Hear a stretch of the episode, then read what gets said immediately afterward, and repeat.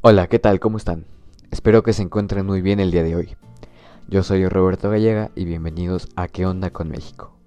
Un podcast informativo en el cual abordamos diversos problemas socioculturales en México. Esta vez se hablará sobre la desigualdad económica que sufrimos en el país. Pero para este interesante tema me acompañan dos grandes personas. Están con nosotros Daniel Cerón y Mauricio González. Pero para ponernos en contexto con este tema, ¿qué es la desigualdad económica? Bueno, pues la desigualdad económica es la diferencia que existe en la distribución de bienes, ingresos y rentas en el seno de un grupo, una sociedad o un país o entre países. ¿Y a qué se debe la desigualdad económica? Se debe a dificultades para el acceso a la formación, imposibilidad de acceder a los espacios de toma de decisiones, desigualdad de género y conflictos. Bueno, ya que entramos en un contexto general del problema sociocultural, ¿cómo es en México la desigualdad económica? Bueno, pues en México la desigualdad económica y social es un problema grave. México forma parte del 25% de los países con mayores niveles de desigualdad. El coeficiente de Gini se ubica en 0.8%, donde 1 es el punto que corresponde a la perfecta desigualdad y 0 es el punto óptimo de igualdad, según datos del Banco Mundial. La desigualdad de ingresos en México se profundiza en el análisis por género. Las mujeres en promedio perciben 60% menos que los hombres. México es la economía número 14 en el mundo en cuanto a tamaño, pero 45 millones de mexicanos viven en la pobreza lo que tiene sumergido al país en un círculo vicioso de desigualdad bajo el crecimiento y pobreza. La estructura fiscal en México está mucho más orientada a grabar el consumo que el ingreso personal o empresarial, indicó el informe al recordar que los impuestos al consumo son regresivos y afectan a quienes menos tienen. En una economía tan desigual como la mexicana, esto significa que los hogares pobres pueden terminar pagando, en forma de impuestos, más que los hogares ricos, a pesar de las extensiones en algunos productos. La población indígena es cuatro veces más pobre, mientras que el 38% de la población hablante indígena vive en pobreza extrema. El porcentaje correspondiente para la población total es inferior al 10%. Esto implica que la tasa de pobreza extrema para la población hablante indígena es casi cuatro veces más alta que la de la población en general, indicó el informe, mientras que el pago de colegiaturas y transportación a escuelas privadas es deducible de impuestos.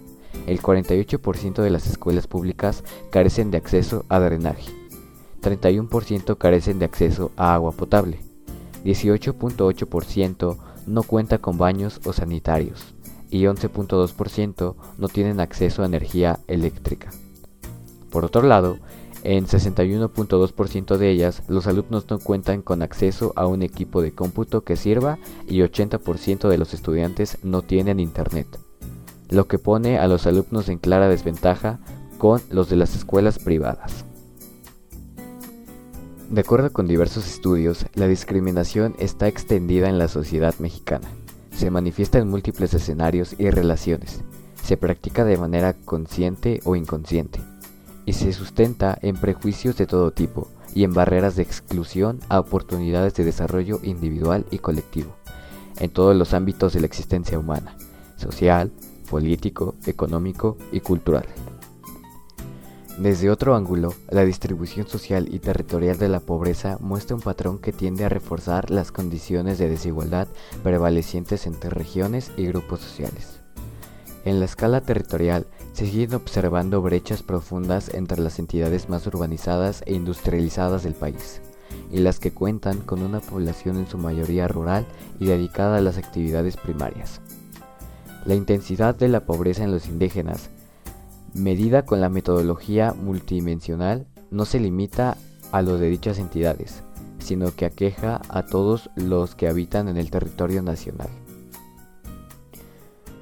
De acuerdo con la Coneval, la pobreza entre los indígenas supera el 73% y llega a 53.9 y 54.1 en la población menor de 18 años y las personas con discapacidad respectivamente. La legislación mexicana en la materia reconoce a la condición económica de los individuos como una causa de discriminación, y la magnitud con la que se presentan ambos fenómenos permitiría conjeturar que su área de intersección es amplia. Sin embargo, la evidencia presentada aún es insuficiente para conocer en qué medida la falta de recursos hace que las personas sean más susceptibles a ser víctimas de discriminación. En México, son pocos los estudios que relacionan expresamente pobreza y discriminación. Abundan las investigaciones sobre la discriminación contra mujeres y los referentes a la pobreza de las mujeres, pero son pocos los que discuten abiertamente la relación entre ambos temas. Uno de estos trabajos es el de Ana María Tepichín, quien al tratar de avanzar en la comprensión del vínculo desigualdad de género y pobreza, propone concentrarse en la actividad económica de las mujeres, pues piensa que es ahí donde opera la determinación mutua de género-pobreza. En la forma de manifestaciones de desigualdad que moldean la pobreza que viven las mujeres y reducen sus alternativas para hacer frente y sus posibilidades de superarla. En el ámbito nacional también son números los estudios sobre la discriminación ejercida contra la población indígena y acerca de la pobreza de este grupo.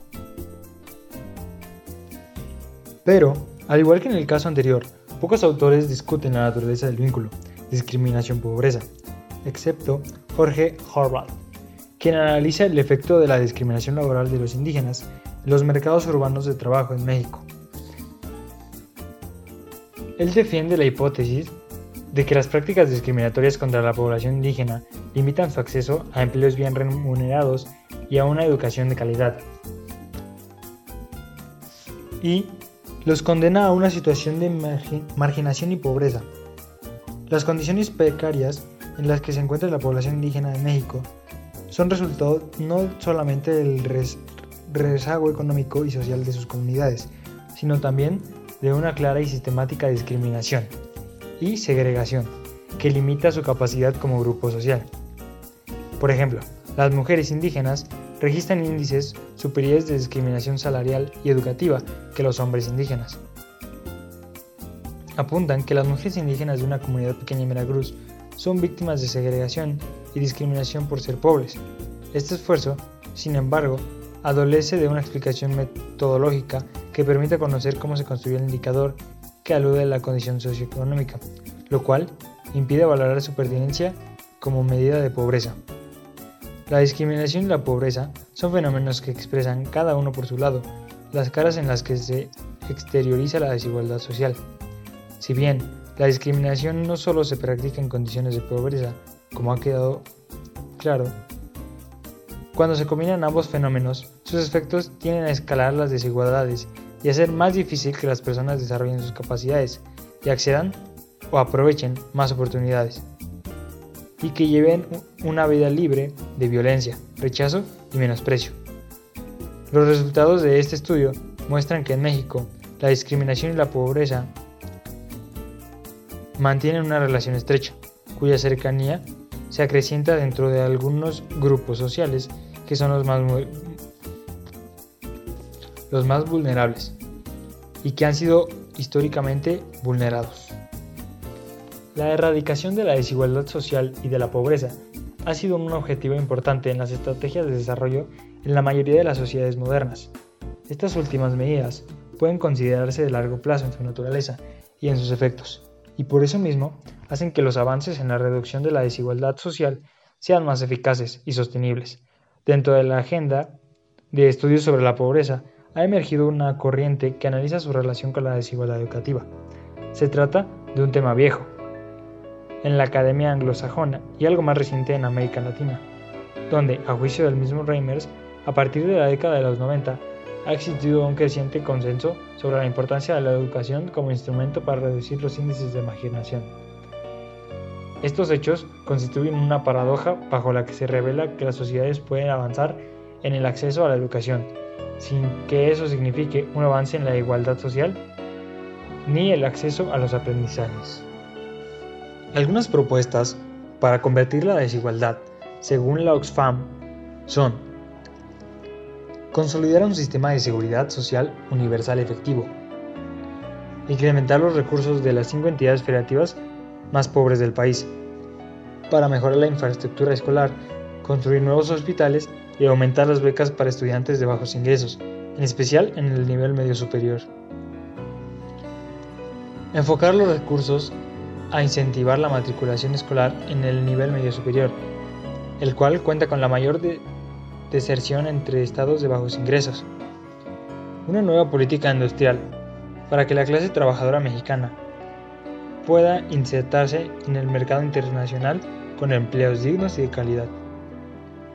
Elevar el salario mínimo hasta la línea de bienestar seguido de aumentos graduales de acuerdo a la inflación del país. Creación de mecanismos innovadores para la exigencia de transparencia y rendición de cuentas, empezando por la correcta implementación del Sistema Nacional Anticorrupción, que permitan el buen uso de recursos políticos. El restablecimiento de un impuesto a la herencia. Una mejor recaudación de impuesto predial sobre la propiedad. Mayores impuestos a rendimientos de instrumentos de renta fija y variable en el mercados de capital.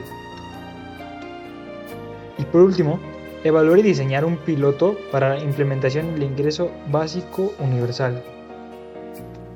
La desigual repartición de los aprendizajes entre escuela y entre estudiantes de diversos estratos sociales resulta un hecho importante en la economía de cerrar las desigualdades sociales y económicas en el país.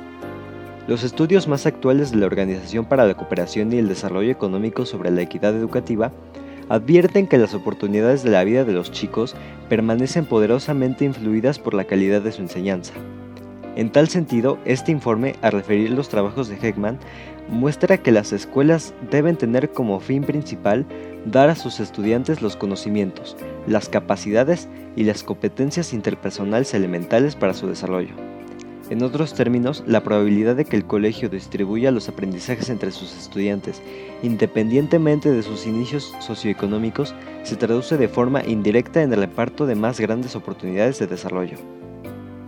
En su trabajo sobre enseñanza y diferencia social, Tilak sugiere que la economía de la enseñanza es exuberante en estudios que establecen una correlación positiva entre el incremento de los niveles de escolaridad y el incremento de las ganancias en casi todo el planeta. En el mismo sentido, la correlación entre niveles de enseñanza e ingreso fue destinada por la teoría del capital humano, que estima la enseñanza como una herramienta fundamental de la reducción de la pobreza. Esta teoría reconoce tanto la contribución directa de la enseñanza para el desarrollo como su contribución indirecta para el desarrollo, sin embargo, la literatura sobre igualdad identifica las llamadas brechas en el funcionamiento educativo, entendidas como las distancias en los rendimientos de los estudiantes. Un componente de diferencia educativa reconocido por la literatura es la brecha de aprendizajes explicada por sexo. Otro componente es el de la migración de los estudiantes, debido a que el rendimiento de los alumnos migrantes es, en su mayoría, más bajo que el de sus compañeros no migrantes. Se habla además del tracking, o sea, la agrupación de estudiantes en salas según sus habilidades. Otro factor que la literatura refiere como elemento de diferencia educativa es el de las oportunidades de aprendizaje, especialmente las referentes al tiempo de análisis de los estudiantes. En el recuento de componentes que sostienen la diferencia, además se debería nombrar la brecha existente entre los estudiantes que poseen las competencias y capacidades primordiales para beneficiarse de la implementación del computador y los que no las poseen. Otro componente de diferencia educativa que se puede descubrir en la literatura es el de la discontinuidad entre la cultura del hogar y la cultura estudiantil. Pese a que la estratificación de estudiantes y de escuelas es un fenómeno que cada una de las entidades varía, de estas son más impares unas que otras. El punto de vista de la igualdad educativa se inscribe en una corriente de estudios que implica que es viable conciliar igualdad y eficiencia y que han puesto de relieve lo dañino que es el fenómeno de la exclusión y el bajo rendimiento educativo generalizados por los derechos económicos, así como para las metas sociales. Según esta visión, las escuelas eficientes tendrían que ser equitativas o mejor todavía, la eficiencia no tendría que sustentarse en la preservación de las desigualdades. Se necesita descubrir los mecanismos para superar la diferencia interescolar para que el reparto de los aprendizajes inicie a sobreponerse a los condicionamientos socioeconómicos al interior de las escuelas. En el país operan fuertes mecanismos de reproducción social y cultural y que el colegio todavía es una fundamental fuente de exclusión social. Aunque se haya avanzado en la cobertura y la escolarización poblacional, la probabilidad de detectar cuáles son los componentes que ayudan a repartir el aprendizaje ayudarían a continuar con el diseño de un plan urgente para mejorar los resultados del sistema educativo nacional que, en esencia, plantean labores de repartición del entendimiento entre los estratos que lo caracterizan.